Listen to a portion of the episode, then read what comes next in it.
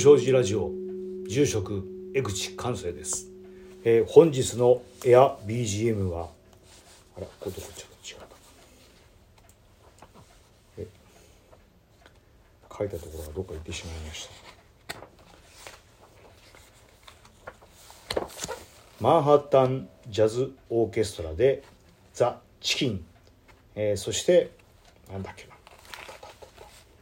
えーエアプレイで It Will Be Alright. この2曲で参りたいと思います。それではミュージックスタートこんにちは。純正寺ラジオ、えーお経ボーカリスト住職の江口寛生です。あ今日ちょっと低い声で、えー最初のおドラムも低めでいきました。あのー昨日久しぶりにね、えー市川崑っていう監督が撮った金田一耕助のシリーズの、えーまだ見て見見たことがなかったね、えー病院坂の首くくりの家っていうのかな。金田一耕助最後の冒険ですね、えーを見ましてね。あ面白かったです。とっても面白かった。あのーまあ映画も面白かったんだけどね。何が面白いかっていうと面白かったかっていうとね見た後にお勤めをお経のお勤めをしたんですよそしたらねあの映画のリズムというかまあ昭和の今から四十数年前の映画ですよねえー、1980年だから41年前かの映画なんだけども使われていた音楽もそうだし、えーおそらく会話のテンポリズムがすごくしっくりしたんでしょうね。あのそのお雰囲気がねお勤めにまたどうも何かこうぴったり来てたようで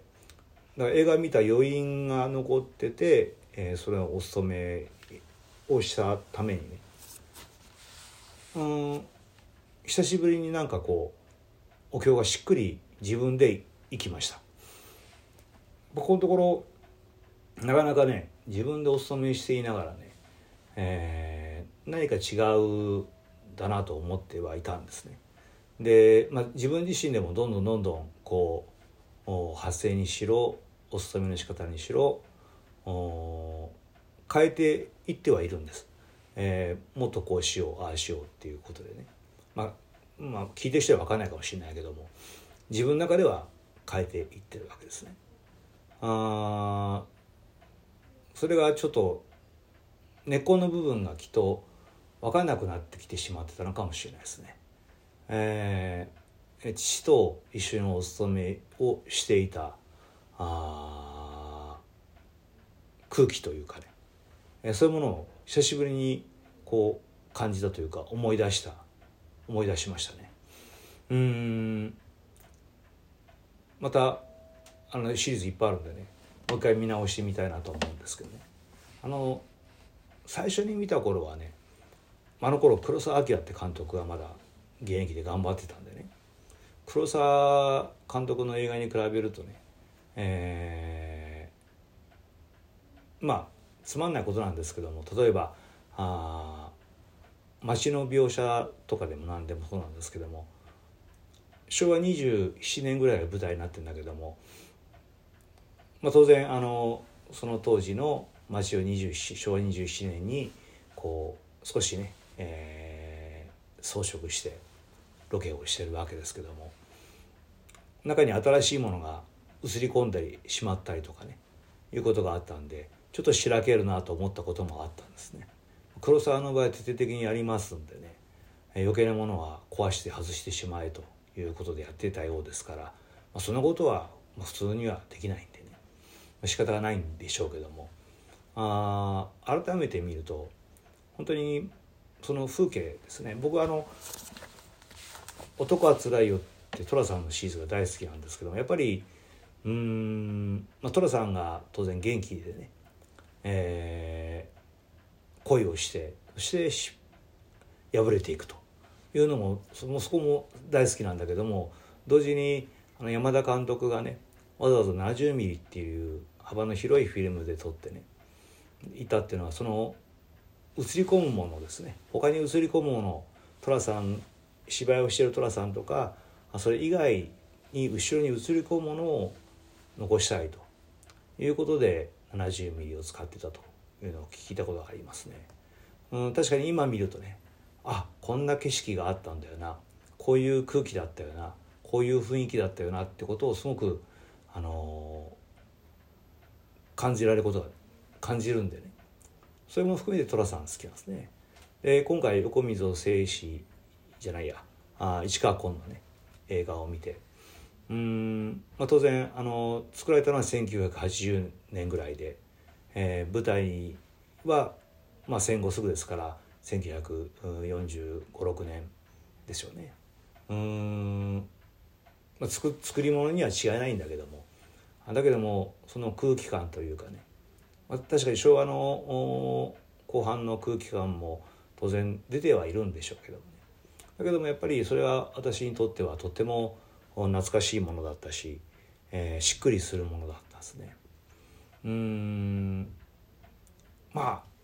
まあじじいになったんでしょうね。あ今時の速いリズムの音楽についていけないってこともあるでしょうしまたこの会話の速度ですね。速すぎてついていけないと。いう部分もあるのかもしれませんね。うんそれがためにね何かこう伝わらなくなってしまったもの失われてしまったものというのもたくさんあるのかなと思いますね。えー、情報情報が多すぎるんでしょうね。えー、今コロナになってね、えー、情報の出し方っていうのは多様ですけども同時に限られてきてもいるのかもしれませんね。えー、そこで何を伝えるのか何を発信していくのかそれが大事なのかもしれないですね。うんまあこんな余計なことを考えない方がいいんですね。あのラジオがだんだんね話すことがなくなってきたなってだんだんってだいぶ前からそうですけども思ってはいるんです。だけどそれってよく考えてみると初心忘れてるんですね。私これラジオを始める時に初心は何かってやったらまあとりあえずこう話すの苦手な方なんでねろくなこと話しはしないの分かってたんであそれだらだら何でもいいからあ喋って続けそれとにかく続けられればいいやぐらいで始めてるんでね。それは初心なんで。すだからあだんだんこう続くあの回数が重なっていってね中には褒めの言葉いただいたりすると調子こいてしまってなんかいいこと言わなきゃいけないとかね。あまあろくなもんじゃないですよね。そういうことはもうとりあえずまたあ捨ててねだらだらと話をしていこうかなと思っています。えー、中にはねお寺のラジオってことでお聞きになってくださった方もいらっしゃる。一体何を言ってんだこいつはと思われるかもしれませんけれども。あのラジオのね、えー、多分どっかに書いた書いてあると思うんですけどもこんな人でも生きていっていいんだと。思ってくださればあありがたいかなと思っていますんで、えー、今年も「純正寺ラジオ」は私がダラダラと話しながら進めていきたいと思っています。えー、抱負なんてものは一切ありません。